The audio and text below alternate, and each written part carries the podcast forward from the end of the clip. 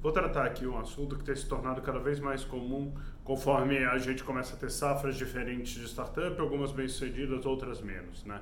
Que é como que funciona M&A para startups. Ah, e no geral acaba sendo uma coisa bastante difícil, porque startups elas dependem fundamentalmente dos founders, né? E elas representam muito a cultura dos founders. Então na hora que você faz o M&A entre elas, ah, você começa a ter um choque de cultura bastante forte, né? até mais forte do que empresas mais estabelecidas, aonde o processo e o negócio per se ele é mais institucionalizado, menos personal. Além disso, você tem uma segunda dificuldade que é como é que você compõe esse cap table de forma a manter todo mundo incentivado. Tipicamente no M&A, um dos times vai reter o controle, o outro uh, vai ser subordinado e rapidamente esse time sai, porque afinal de contas esses caras são empreendedores, não executivos. É para isso que eles saíram uh, dos seus empregos para tocar e montar os negócios. Eles fizeram isso para poder liderar, para poder criar. E na hora que eles estão subordinados a alguém, uh, você começa a gerar conflitos que não necessariamente são fáceis de serem geridos, né? Se a gente olhar, grande parte dos M&As já em empresas estruturadas falha e provavelmente na hora que a gente faz o recorte aqui para startups, essa falha é ainda maior, tá? Dito isso, uh, tem alguns cenários onde isso pode funcionar e pode fazer sentido, né? Quando a gente tem uma startup que é substancialmente maior do que a outra e está comprando um feature ou está comprando um time, né?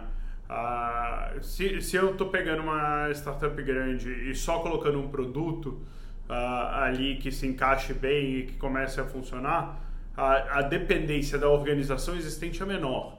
Eu estou no final do dia comprando o IP de um produto e meia dúzia de caras que desenharam aquele produto e que conseguem operar. Eu não dependo de todo um processo de venda, do processo de cultura, do, de uma gestão organizacional. Então, mesmo sabendo que talvez eu perca alguns desses líderes e que aquela a unidade apartada vai ser incorporada no grande, eu trago um produto para dentro que eu posso fazer cross-sell e isso pode funcionar, tá? Não é garantido.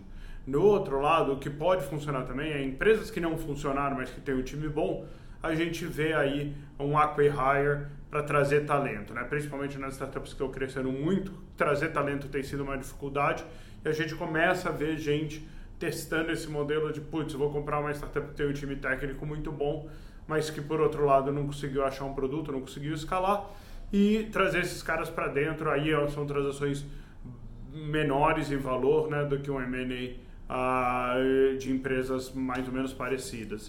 Uh, quanto mais parecidas as empresas forem em termos de tamanho, mais difícil vai ser esse relacionamento.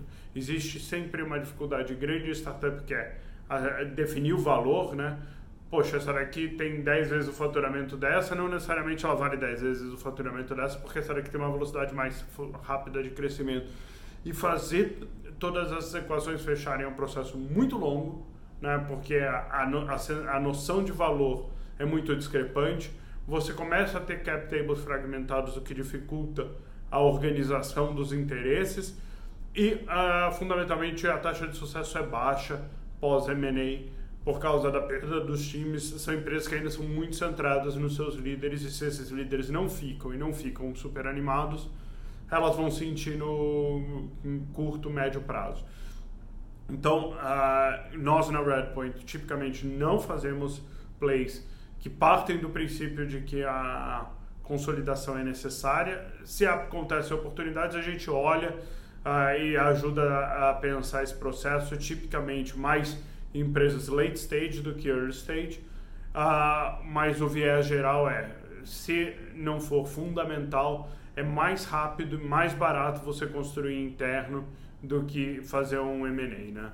Uh, esse M&A tem que ser muito simples de acontecer uh, ah, para valer a pena a distração de parar o management team para negociar, para fazer due diligence, para fazer post-merger integration. A gente está falando de um processo aí que leva 12 meses tranquilamente e que no final do dia acaba passando por uma rodada de funding, né? Na hora que a gente fala de rodada de funding de 18 meses, é bem provável que numa janela de 12 que você está fazendo M&A, você tenha que fazer uma rodada de funding no meio e aí contar essa história, putz, eu já capturo esse valor, não capturo, é sempre muito complexo. Então, no geral, a gente vê que o esforço não vale a pena, Uh, tem raros casos onde é um produto muito fácil de integrar e, e que o processo de M&A é fácil, então que a gente está trazendo no time que pode ser uma exceção que prove a, a regra. Hein? Espero que ajude. Manda mais perguntas aqui embaixo que a gente vai conversando. Valeu, obrigado.